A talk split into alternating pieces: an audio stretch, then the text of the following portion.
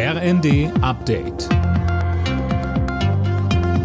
Stündlich neu. Auf den Punkt informiert. Ich bin Nanju Kuhlmann. Guten Tag.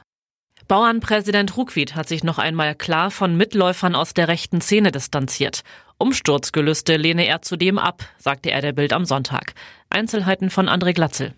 Die Teilnahme rechter Gruppierungen an den morgen beginnenden Protesten der Landwirte bezeichnete Ruckwied als unerwünscht. Rechte und andere radikale Gruppierungen wolle der Bauernverband auf den Demos nicht haben.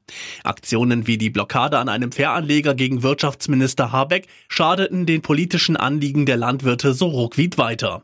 Von morgen an muss in ganz Deutschland mit Protestaktionen von Bauern gerechnet werden. Es wird unter anderem Straßenblockaden mit Treckern geben. Zum inzwischen vierten Besuch seit Ausbruch des Krieges zwischen der Hamas im Gazastreifen und Israel ist Außenministerin Baerbock unterwegs. Erste Station der Nahostreise ist Israel.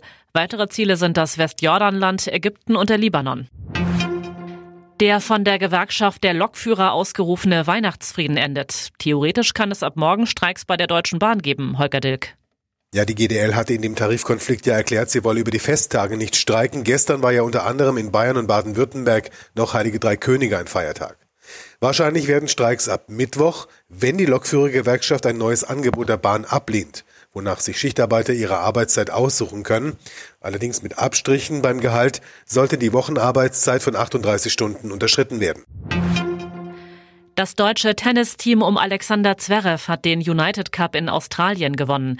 Der Olympiasieger holte sich zusammen mit Angelique Kerber und Laura Siegmund den Finalsieg gegen Polen. Der United Cup gilt als Vorbereitung auf die Australian Open, die in acht Tagen starten. Alle Nachrichten auf rnd.de